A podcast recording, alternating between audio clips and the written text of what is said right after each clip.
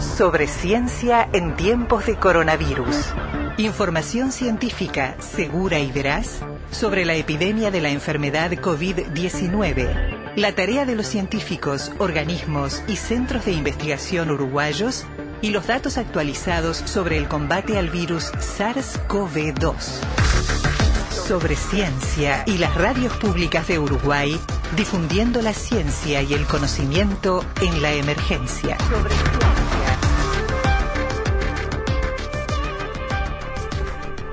Hay una gran a ver, necesidad por parte de la gente y ha quedado demostrado, ha quedado demostrado cada día lindo que ha hecho de eh, salir a los espacios públicos, con o sin permiso, con o sin helicóptero, con o sin eh, condena social, porque mucha gente se enoja y también tiene razón, porque en definitiva se entiende que no debería la gente estar saliendo, pero lo cierto es que sale eh, y a partir de ahí empiezan a abrirse otro tipo de diálogos, ¿no? Por ejemplo, eh, si realmente está mal que la gente salga eh, o, si en realidad no es mejor que salga y no que padezca todo lo que tiene que ver con las consecuencias del aislamiento, la, la, por un lado el sedentarismo, por otro lado las consecuencias a la salud mental y todo aquello. Entonces empiezan a aparecer argumentos eh, científicos, válidos, sólidos, lógicos, que dicen, bueno, eh, tal vez no esté tan mal salir tomando algunos recaudos y sobre todo teniendo en cuenta que de la manera en que se salga, del lugar en que se salga, eh, son las precauciones que hay que tomar. Eh, básicamente hay, hay dos variables que, que, menciona la invitada que vamos a conversar ahora en este momento, que son las variables de tiempo y espacio, ¿no? El tiempo que pasamos fuera y el, el uso de ese espacio eh, público. Y para hablar sobre esto estamos en contacto con Catalina Radi, ella es arquitecta y le damos la bienvenida. Catalina, ¿cómo estás? Hola, ¿qué tal? Buenas noches. Buenas, noches. bienvenida. Eh, Muchas gracias. Catarina, eh, primero que nada, eh, tuvo bastante difusión en las redes, sobre todo ese gráfico con el que vos ilustrás el, documento que, está publicado en Unibici, ¿no? que es un sitio que justamente fomenta el uso de la bicicleta para la movilidad urbana. y, esa, y ese gráfico habla de distancias mínimas recomendadas de acuerdo a lo que uno esté haciendo, porque no es lo mismo, o sea, nos formateamos con la idea del metro y medio. Exacto. Pero no es lo mismo el metro y medio eh, caminando que corriendo, que en patineta o en bicicleta. Sí, exactamente. Primero que nada, eh, muchas gracias eh, a ustedes por dar un poco el espacio para, para poder conversar estas cosas. nos parece que está bueno empezar a, pensar esto de, la nueva normalidad, como cómo, cómo la podemos afrontar entre todos, ¿no? Que es como un algo que tenemos que crear entre todos, porque en realidad si se dice pueden salir, pero los mismos habitantes de la ciudad miran a los otros habitantes que salen como con cara rara o, algunos no se animan, ¿no? Como que empiezan a ver como con mensajes contradictorios. Entonces nosotros lo que lo que hicimos fue buscar un poco, recabar bastante información y, identificamos un, un artículo particularmente eh, de una universidad en conjunto de Bélgica y Holanda que planteaban, hicieron eh, análisis con un análisis, digamos, del aire, y ellos planteaban que hay diferentes distancias según eh, si estás en movimiento quieto, en realidad toman el análisis de los deportistas, ¿no? Como para, para los, los, que corren, digamos, para que sea más, más eficiente, usan esos mismos modelos para ver el tema del aire eh, infectado, digamos. Si hubiera una persona caminando, corriendo o andando en bici infectada adelante de uno. Entonces, una de las cosas que se plantea es que en realidad, eh, estando quieto, bueno, el, los dos metros es un lugar de seguridad, o sea, hay algunos que plantean un metro, nosotros quisimos ir por el lado de la seguridad, o sea, decir dos metros está bien, yo cuando estoy a dos metros de una persona puedo hablar en el aire libre y como tengo un recambio total del aire que está alrededor mío, está todo bien, o sea, no, no va a haber problemas porque en realidad lo que pueda llegar una persona hablando, ¿no? Sin gritar, sin cantar, sin hacer cosas que puedan tener mayor potencia, ¿no? En, en el aire que sale de, la, de la, persona, eh, a los dos metros ya no llegaría eh, las partículas, mm. porque caen, digamos, por gravedad. Correcto. Cuando uno va caminando, se plantea que también está entre 4 y 5 metros. La diferencia, ¿no? Si yo voy atrás de una persona que está caminando, que yo no sé cómo está esa persona, si está bien, capaz que no tiene síntomas, pero está infectada, podría pasar, ¿no? Entonces se plantea que son entre 4 y 5 metros. Entonces, como para un gráfico ilustrativo rápido, decimos, está, 5 metros, sabes que está seguro. También plantea que es mejor estar eh, en diagonal, o sea, no atrás, sino si uno está, digamos, en la línea de al lado, si tuviera la posibilidad en la vereda de estar en la línea de al lado y no atrás exactamente, también eso sería eh, más favorable para el recorrido, digamos, del aire. Bien. Y después plantea dos variables más. El, en bicicleta, si yo voy suave, en un modo paseo, 10 metros estaría bien. Catalina, eh, te vamos a tener que pedir disculpas por un ratito porque está por hablar el presidente de la República en la torre ejecutiva y tenemos que tomar el contacto para transmitirlo, obviamente. Y si no te molesta, retomamos el diálogo en unos minutos. Dale, dale. Dale, muchas gracias y disculpas nuevamente. ¿eh? No, dale, no hay problema. Sobre ciencia. Información científica segura y veraz sobre la epidemia de la enfermedad COVID-19 y la tarea de los científicos uruguayos.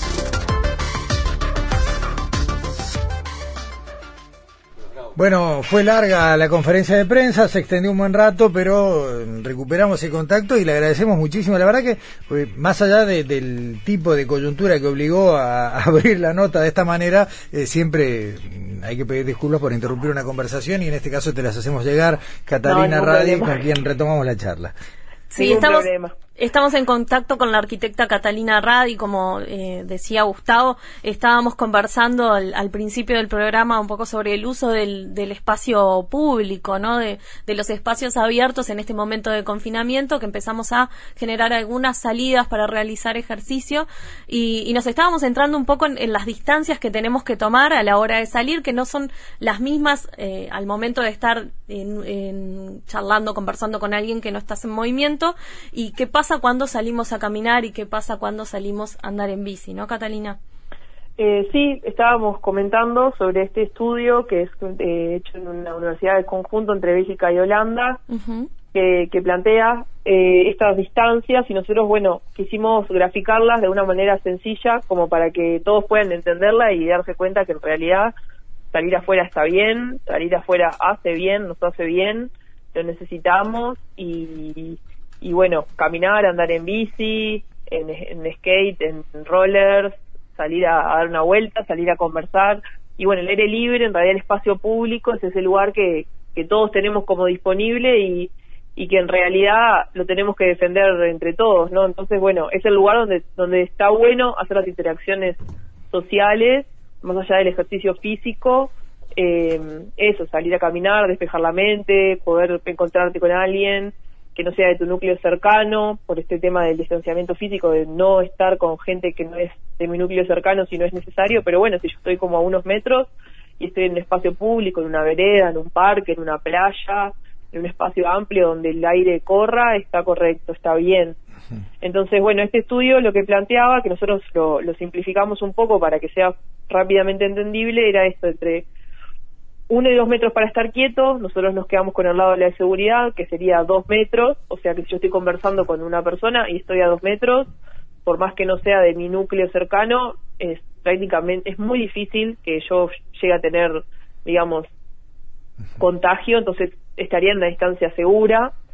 Después si estoy caminando, que es, entre cuatro y cinco metros, nosotros para el, para el gráfico ponemos los cinco metros porque nos parece que este es el, lado de, la seguridad y, es algo fácil de entender. También plantea esto de que es mejor no caminar atrás, sino en diagonal, digamos, como en el carril de al lado, por un tema de cómo la dinámica del fluido del aire, ¿no? De cómo se mueve el aire. Y después en bicicleta plantea como dos también, dos distancias, la, 10 metros si voy suave y 20 si fuera eh, bicicleta deportiva, digamos. Nosotros planteamos los 20 metros también como para decir, si puedo estar a 20 metros mejor, porque ta, me estoy asegurando que esto no, no suceda. Y también lo que se plantea es que cuando hago el rebase, o sea, tanto cuando voy caminando como cuando voy en bicicleta o en patines o en cualquier medio de transporte de este tipo, eh, sí tratar de separarme un poco, o sea, no pasar por al lado de la otra persona, sino, si el tráfico me lo permite, eh, tratar de pasarlo a unos metros, eso sería lo, lo adecuado, ¿no? Y no sería necesario usar eh, tapabocas o mascarilla facial, no sería necesario en, en estas condiciones, siempre que pudiera eh, respetar la distancia, ¿no? Está bien. Eh, Catarina, acá hay algo muy importante y es eh, hacerse a la idea de que es insostenible a lo largo del tiempo que va a estar acompañándonos este, este virus, que va a estar circulando eh, en la sociedad este virus, eh, es insostenible hablar de un aislamiento permanente. Y sí, en cambio, plantear eh, las maneras en las que eh, podemos eh, convivir, encontrarnos en los espacios tomando los resguardos necesarios. ustedes lo plantean desde ese punto de vista, o sea, no para algo que deba contemplarse en las próximas dos o tres semanas, sino que probablemente nos acompañe, no sé, mm, estoy pensando cuanto menos hasta la primavera, ¿no? Y sí, digo, se está hablando de todos los países y de diferentes puntos de vista de las investigaciones de que también estas situaciones pueden llegar a volver a pasar, más allá de este caso particular COVID-19, que se podría volver a suceder en unos años también, o sea, que capaz que son unas prácticas que, que en concreto ahora no duran hasta septiembre o hasta el verano, no lo sabemos, pero capaz que en unos años vuelve a pasar algo similar, entonces son prácticas que, que tenemos que empezar a, a, aceptar y a tenerlo como nuestra cotidiana, de que está, esto que sucedió todo exactamente igual no va a ser a lo que era antes. Y ahí nosotros también vemos una oportunidad, ¿no? Porque en realidad ya desde varios lugares eh, sabemos que todo lo que hacíamos antes capaz que no estaba perfecto, no estaba en su mejor manera, desde muchas disciplinas, ¿no? Y también el cambio climático, no sé, entonces como que se ven cosas que están buenas de, de que poder cambiar. Yo ahora estábamos haciendo un relevamiento de general, ¿no? A través de noticias, en muchos países se están tomando como decisiones eh, bastante interesantes sobre la movilidad, porque parecería que entre la bicicleta y caminar no son buen o en monopatines son buenas maneras de, moverse por por la ciudad. Más seguras también no o sea con, con menos posibilidad de estar en contacto con otras personas. Exactamente. Eh, por, por ejemplo está bueno y aparte no estás ocupando un gran espacio de la ciudad no porque está bueno pensar que cuando uno va en un auto, que en un auto no, no voy a contagiar, pero soy, es una sola persona ocupando 12 metros cuadrados de una calle. Y en realidad, si voy caminando o voy en bicicleta, estoy ocupando dos. Entonces, capaz que si todos fuéramos en bicicleta, no, no quiero decir, no quiero decir extremos, pero son como formas de no estar en contacto y también hacer ejercicio y también moverme por la ciudad. Entonces, bueno, si no me, no quiero subirme al ómnibus, si no tengo la posibilidad de ir, de, y no quiero ir en un auto, porque pienso que es más saludable, porque pienso que es mejor, porque me parece una mejor decisión para la ciudad. Eh, entonces, bueno, cómo las ciudades responden a eso, a poder mejorar la infraestructura para que la gente se mueva de esa manera. Y en realidad están pasando cosas súper interesantes en muchas partes del mundo. Por ejemplo, Nueva York hizo un relevamiento de, las veredas y según los anchos, si, si podías o no hacer distancia social. Se va como en diferentes colores y las, las que son rojas son las que no podrías hacer distanciamiento social por el propio ancho de la vereda. Y si uno mira el mapa es increíble porque prácticamente no podrías caminar por ninguna vereda, eh, siendo siendo extremista, ¿no? Entonces, ellos están planteando peatonalizar tramos, por ejemplo, ensanchar veredas tomando un pedazo de calle o, o por ejemplo, cancelar calles para que la gente pueda salir a su a su calle, digamos, como si fuera un espacio público. O, por ejemplo, en Bogotá eh, que tiene una gran red de ciclovías en, actualmente, lo que está haciendo es agrandarla más para que más gente vaya en bicicleta, haciendo, eh, extendiendo eh, eh, ciclovías temporales en horas pico. Entonces, hay partes de las avenidas que las está tomando como ciclovías en horas pico para que la gente pueda volver a su trabajo en bicicleta y le sea seguro y cómodo y pueda tener su distancia en la bici también.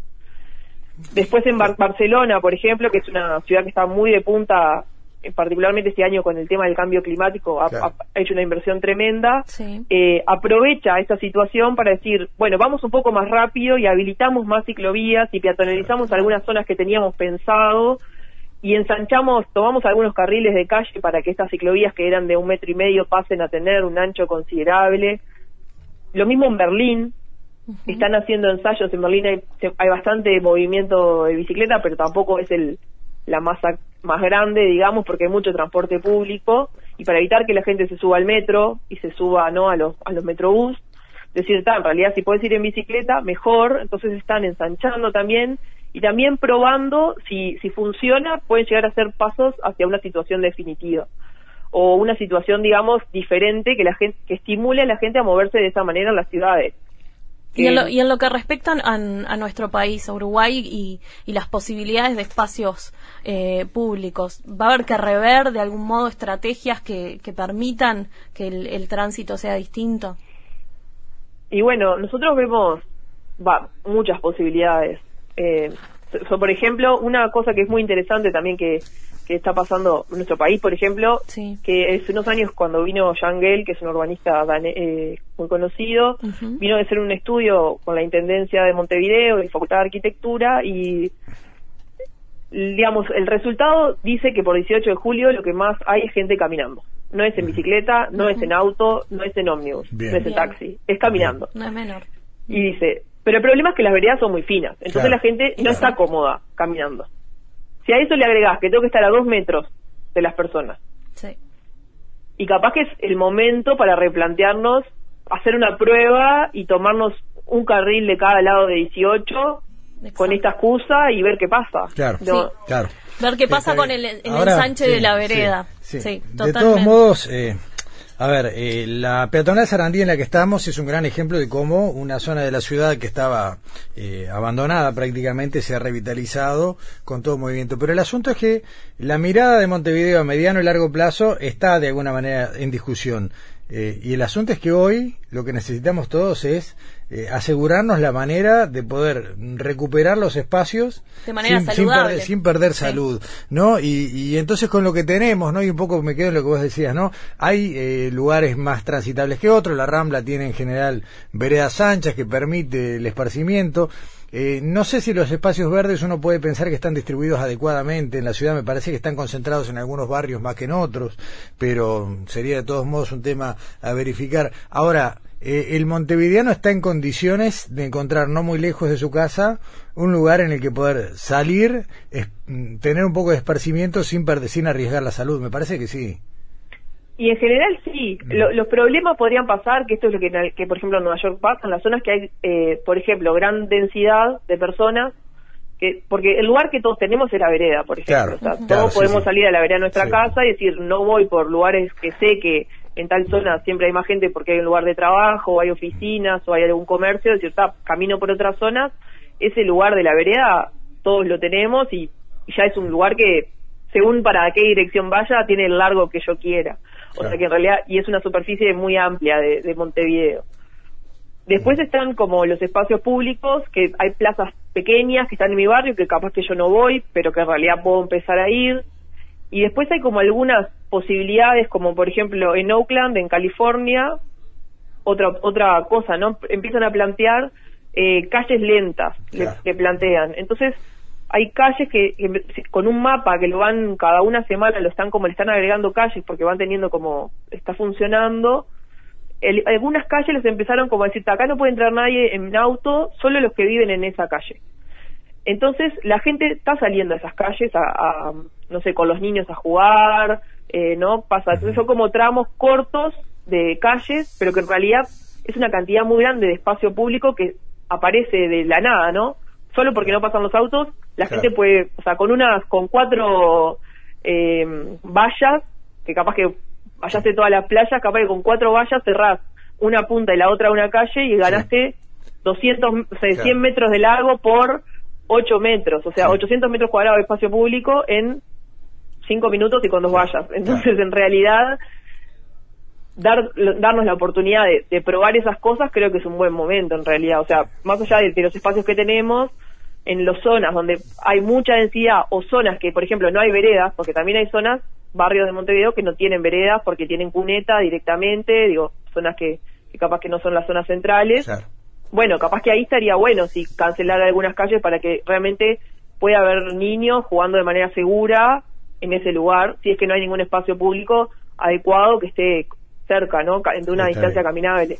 Está bien. Catalina, la dejamos por acá. Eh, me quedo con la idea de que a medida que vaya avanzando este regreso a, los espacios, la apertura de comercios, eh, la apertura de servicios públicos, eh, va a haber que tener cada vez más presente todo esto porque el virus va a seguir circulando, nos vamos a tener que seguir cuidando y sin embargo, bueno, la vida va a continuar, la nueva normalidad, sea como sea que se defina, va a estar entre nosotros. Así que es muy probable que, volvamos a, a conversar más adelante. Adelante. Sí, nosotros estamos pensando cosas, o sea que capaz que más adelante podemos llegar a volver a hablar porque estamos como planteando cosas y digo, haciendo ese relevamiento de qué está haciendo el mundo, pero sí nos parece que es importante pensar que esta situación nueva eh, no debería ser solo de, los políticos ni solo de la parte médica, sino que en realidad esa construcción, ni tampoco solo de los urbanistas, ¿no? Sino que es, una construcción de todo. colectiva, claro. Porque si yo, no sé, hago peatonal 18 de punta a punta y no va nadie,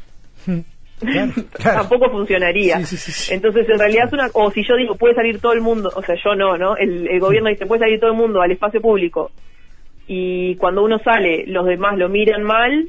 Exacto tampoco estaría funcionando. Entonces es una cosa que tiene que estar construida desde los que toman decisiones, desde lo que pueden capaz tener como una parte más técnica y también desde las personas que desde la propia convivencia. Exactamente. Desde la propia convivencia. Tener en cuenta también el tiempo de exposición para que todos puedan generar esas salidas y poder, ¿no? O sea, también tener en cuenta eso, ¿no? De elegir un rato para, para hacer esa salida que no, no sea todo el día también, ¿no? Claro, para poder compartir el, espacio de la ciudad. Catarina Radi, eh, arquitecta, Catarina Radi, muchísimas gracias por esta conversación. Dale, muchas gracias a ti. Buenas noches. Chao, chao.